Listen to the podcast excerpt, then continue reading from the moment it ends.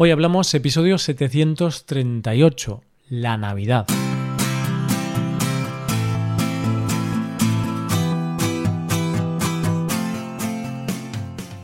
Bienvenido a Hoy Hablamos, el podcast para aprender español cada día. Ya lo sabes, publicamos nuestro podcast de lunes a viernes. Recuerda que en unas horas acaba la oferta especial de Black Friday. Hazte suscriptor premium ahora antes de que acabe la oferta. Olvídate, oyente, de comprar ese nuevo frigorífico con pantalla incorporada. Invierte dinero en tu español. Hazte suscriptor premium en hoyhablamos.com.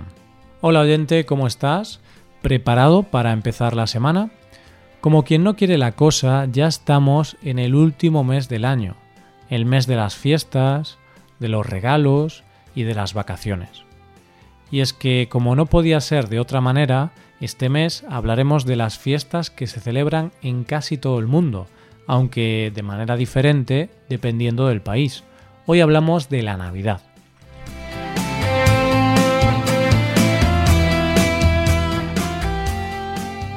Ya ha llegado, ya está aquí, la Navidad ya está entre nosotros. Cada año llega antes. Las tiendas se llenan de adornos navideños, de ropa navideña, los supermercados de polvorones, turrones, mazapanes, y por mucho que tú intentes luchar, el espíritu navideño termina apoderándose de ti. Y como dice un dicho, si no puedes con el enemigo, únete a él. Así que he decidido unirme a la Navidad y empezar un nuevo tema del mes que girará en torno a cómo se vive la Navidad en nuestro país. Las Navidades son un ritual lleno de tradiciones. Algunas de estas tradiciones llevan toda la vida con nosotros y otras se van incorporando. Esas nuevas tradiciones pueden venir de otras culturas o países o pueden ser cosas que ocurren un año y tienen tanto tirón que al final se incorporan al largo catálogo de tradiciones navideñas. La Navidad, como todos sabemos, es a finales de diciembre, pero en realidad los rituales y las tradiciones comienzan mucho antes, concretamente a principios de noviembre, cuando las tiendas se llenan de adornos navideños para que decores tu casa. Y es que más vale prevenir que curar. No vaya a ser que luego llegue la Navidad y te quedes sin adornos. Los centros comerciales siempre están mirando por nosotros. Desde hace unos años hay algo que marca que la Navidad está cerca y es un anuncio de televisión. Más concretamente, el anuncio de la Lotería de Navidad.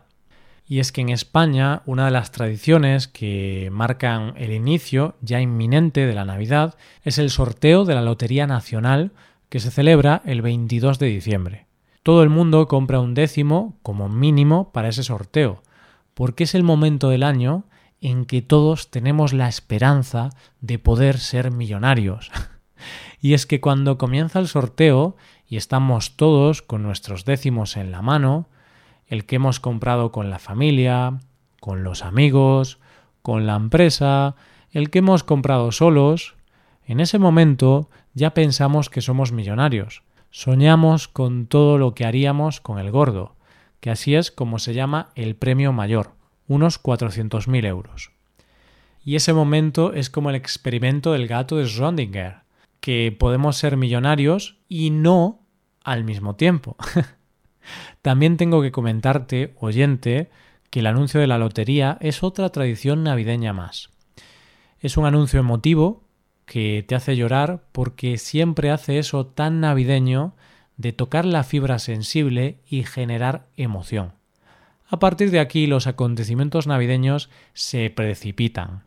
Salen los catálogos de juguetes de los centros comerciales, que se agotan en pocos días, porque los niños los cogen como si eso fuera un tesoro. También es habitual que te regalen una flor de Pascua, una flor roja que mucha gente tiene en su casa en Navidad. Es hora de poner el árbol de Navidad y el nacimiento, que es una recreación que se pone en las casas del portal de Belén y también se encienden las luces de Navidad en las ciudades.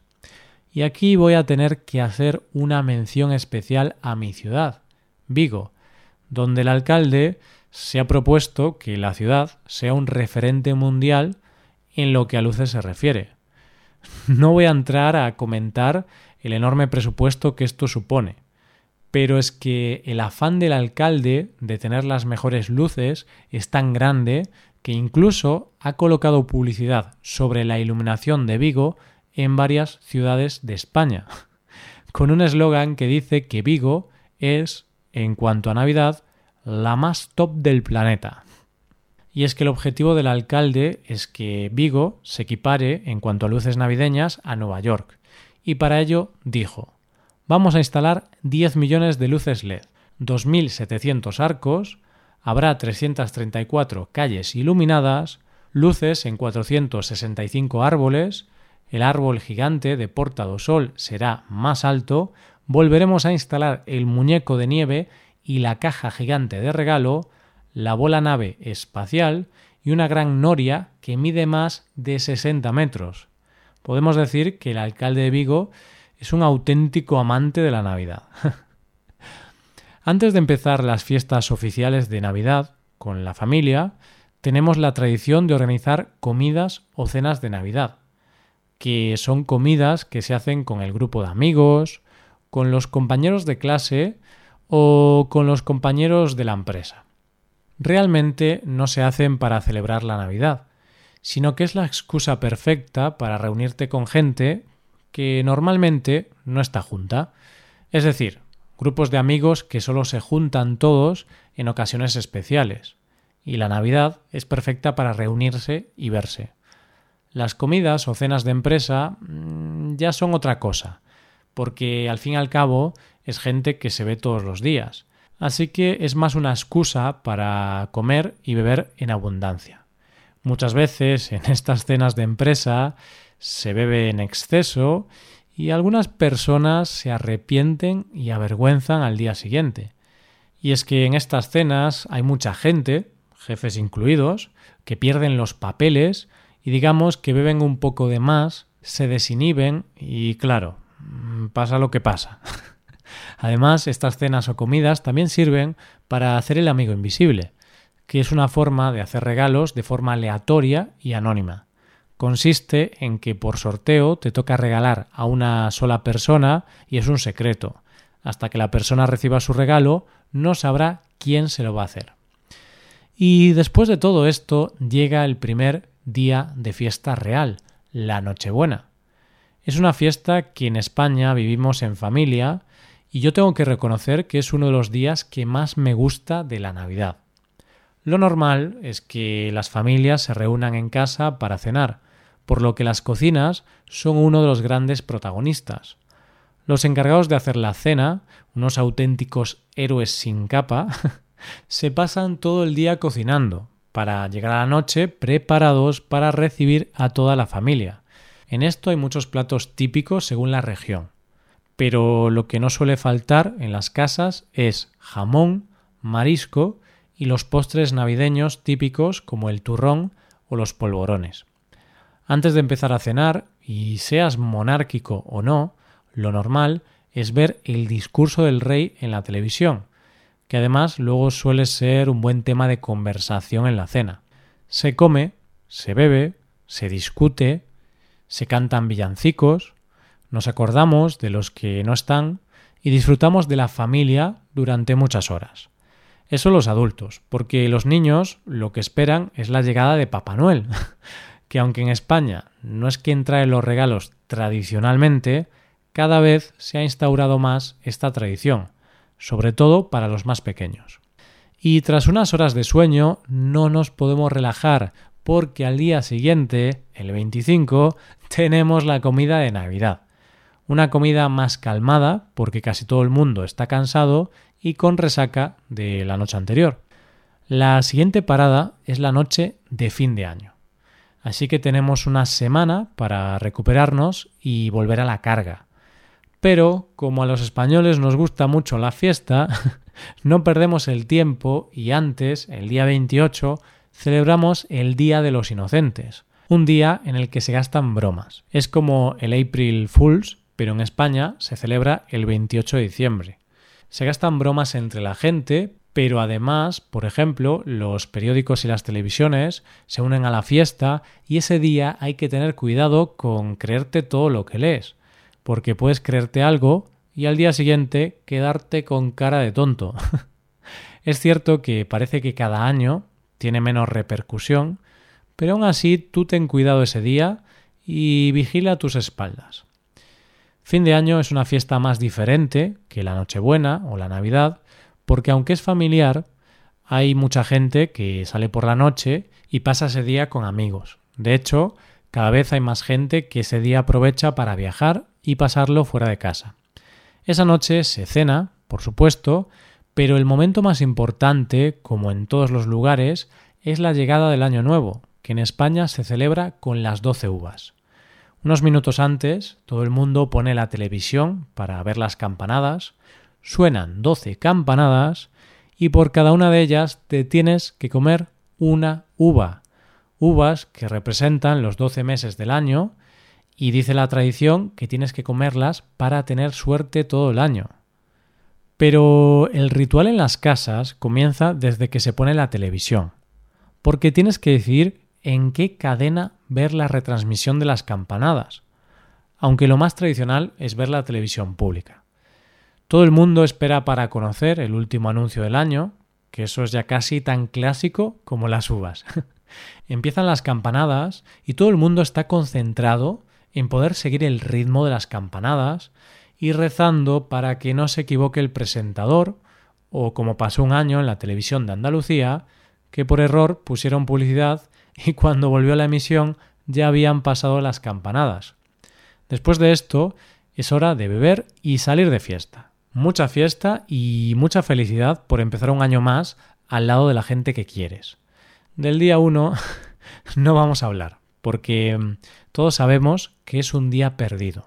Ese día no existe. Yo creo que cuando hablamos de los años deberíamos decir que tienen 365 días, porque el día 1 es un día para dormir y poco más. Después del día 1, en España, todavía nos queda un día más que celebrar, el 6 de enero, el Día de los Reyes Magos, que son los que tradicionalmente nos traen regalos a los españoles. Así que desde el día 2 hasta el día 5 es una locura de compras, desesperación porque no sabes qué comprar, desesperación porque no queda aquello que querías comprar, y son días de secreto en las familias para no revelar nada de lo comprado.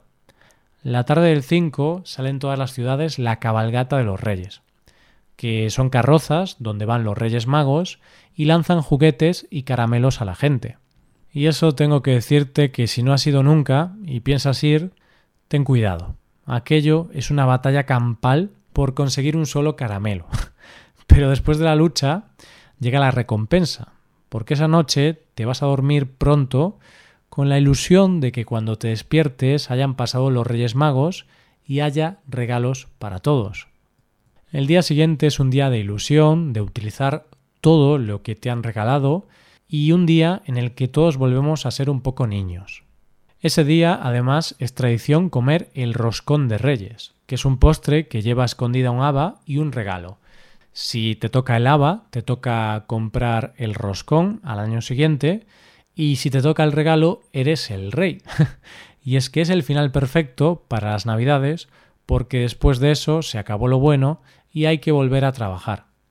Durante este mes iremos contando un poco más en detalle algunas de estas tradiciones, pero por lo menos ya te has hecho una idea de cómo son las navidades en España.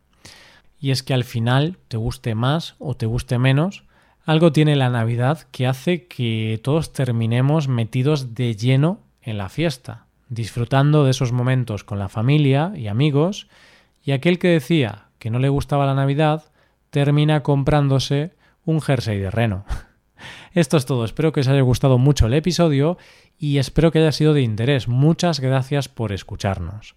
Por último, te recuerdo que puedes ver la transcripción completa y una hoja de ejercicios para trabajar vocabulario y expresiones en nuestra página web.